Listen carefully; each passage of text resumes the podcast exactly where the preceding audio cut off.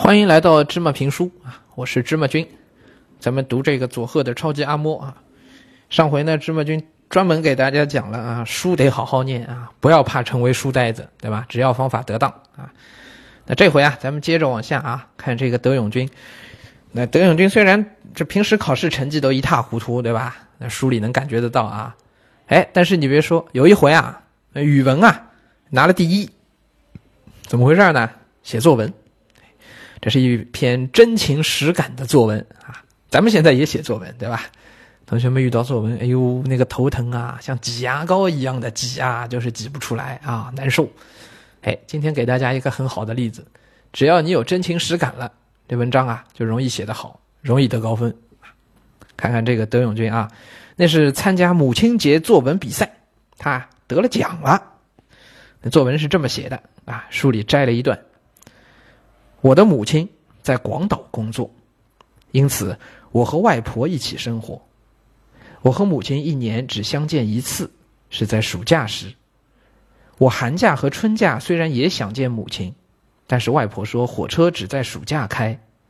我去朋友家玩时，都会觉得有母亲在身边多好啊。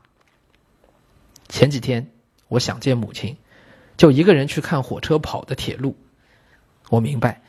这条铁路一直通到母亲所在的广岛，我想念母亲，母亲一定也在想念我。我的思念和母亲的思念在佐贺和广岛之间相遇，和母亲相见的日子能不能快点来呢？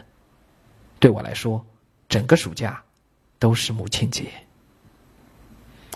哎，这是一种这篇文章，如果是咱们现在有同学写出来，芝麻君来批卷，批到这样一篇文章的时候，我也会给很高的分数。不说他语言写的有多好，真情的流露啊，充沛的感情都表现在里面了。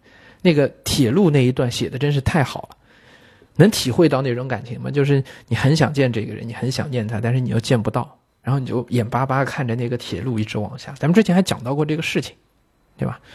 孩子的很真实的感情都表现在这字里行间了，这确实是一篇好文章。那在日本啊。啊，五每年五月的第二个星期日啊，是母亲节。咱们现在也过这个节，对吧？那这个节日呢，所有的家庭成员要感谢平时妈妈为家庭的付出啊，要给妈妈送礼物的啊，一束康乃馨，对吧？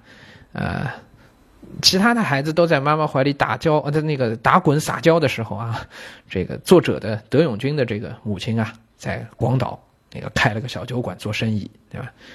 与其说德永君对妈妈是那种感谢，倒不如说他其实是对妈妈的那种无限的思念，常年见不到啊，但是又血浓于水的感情。那在德永君这篇文章里呢，他这种真情实感很准确的都给他描述出来了，一点都没有虚情假意。他没有写啊，妈妈在远方工作，所以我一定要好好学习，报答母亲的恩情之类，完全没有。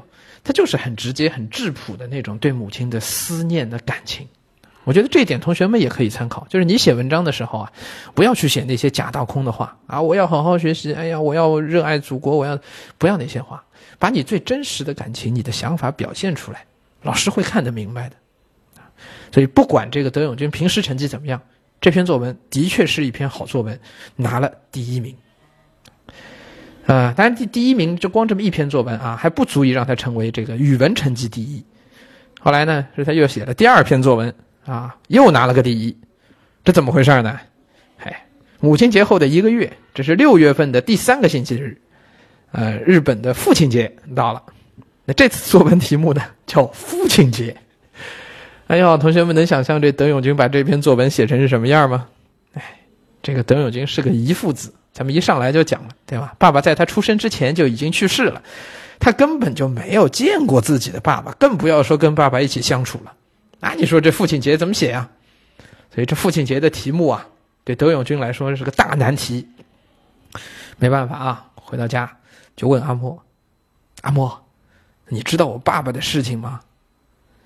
阿莫呢，还是很平常的一个口气，叫这个年幼的德永君啊，在稿纸上写满了“不知道”三个字交上去。哇，真是整张卷子啊，整张作文纸，不知道，不知道，不知道，不知道。还记得之前考试的事儿吗？哎，德永军就因为听了阿莫那主意，那馊主意是吧？被老师狠狠扁了一顿。哎呦，这回会不会又这样了呢？没想到，发回来的作文成绩一百分，因为这两次作文都拿满分的缘故，德永军的国语成绩得了第一名。同学们有没有觉得很奇怪啊？一张卷子上写自己的爸爸，写父亲节题目，那就全部是不知道，不知道，不知道，为什么还能拿一百分？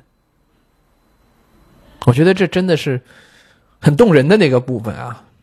老师们其实知道德永君的状况，对吧？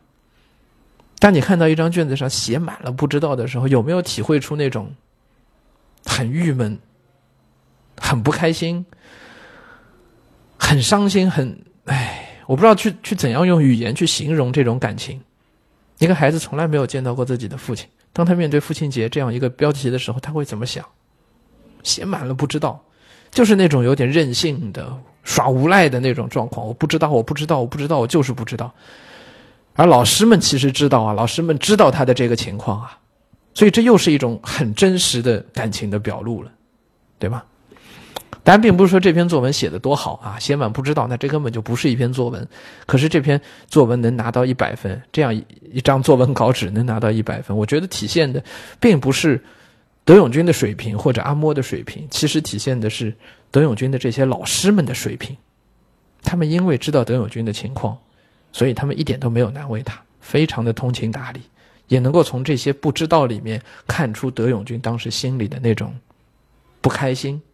那种难过，所以也就给了他一个一百分。